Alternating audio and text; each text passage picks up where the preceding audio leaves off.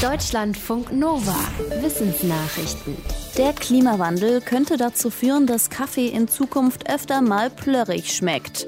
Das Potsdam Institut für Klimafolgenforschung rechnet damit, dass Anbauflächen für hochwertige Kaffeesorten in Äthiopien deutlich schrumpfen werden, sollte der Klimawandel ungebremst weitergehen.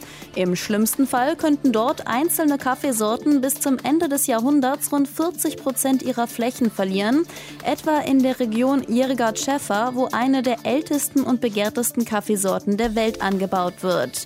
Gleichzeitig könnte die Fläche zunehmen, die für durchschnittlichen und eher fade schmeckenden Kaffee geeignet ist. Die Forschenden haben untersucht, wie sich Klimafaktoren wie etwa die mittlere Temperatur oder Niederschläge auf den Kaffeeanbau auswirken. Wird es zum Beispiel wärmer, beeinflusst das die Kaffeekirsche so, dass am Ende qualitativ schlechterer Kaffee rauskommt. Äthiopien liegt bei den Kaffeeexportländern auf Platz 5. Der meiste Kaffee weltweit kommt aus Brasilien.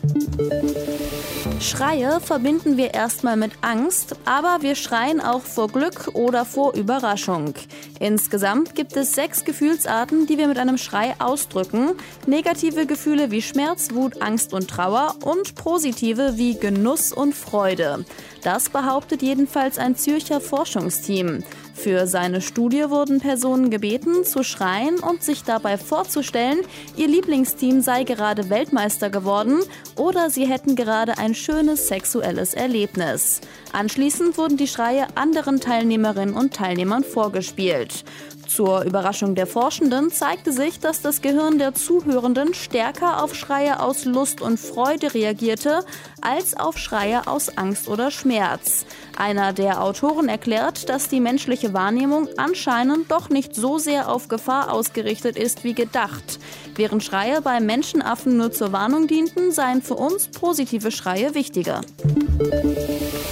Zu wenig Bewegung, das ist nach einer neuen Studie ein besonders großer Risikofaktor bei Covid-19. Forschende in den USA haben herausgefunden, dass ein bewegungsarmer Lebensstil ein wesentlich höheres Risiko bedeutet als Rauchen, Fettleibigkeit oder Bluthochdruck.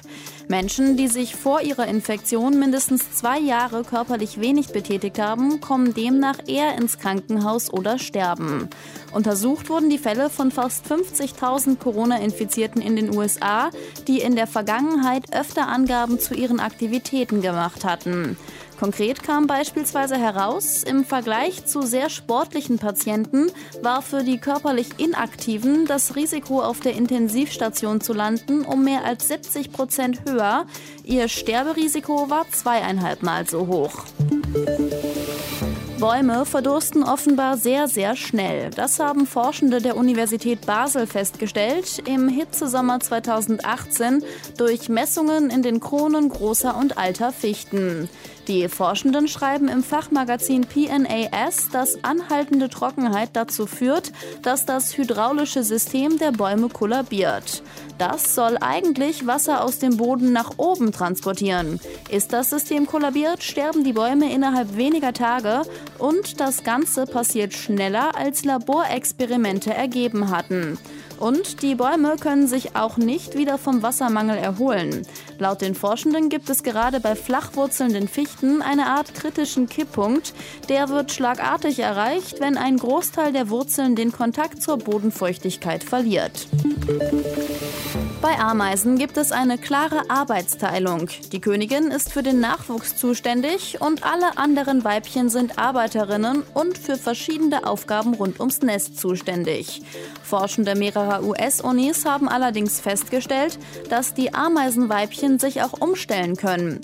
Stirbt die Königin, werden bei einigen Arbeiterinnen die Eierstöcke um das Fünffache größer und das Gehirn um ein Viertel kleiner.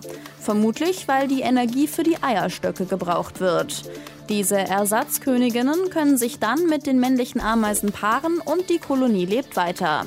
Die Forschenden fingen ein paar solcher Ameisen ein und sezierten sie, um zu schauen, wie groß Eierstöcke und Gehirn waren. Dabei stellte sich heraus, wurden die Pseudoköniginnen von ihrer Gemeinschaft getrennt, wurden die Eierstöcke wieder kleiner und das Gehirn wieder größer. Deutschlandfunk Nova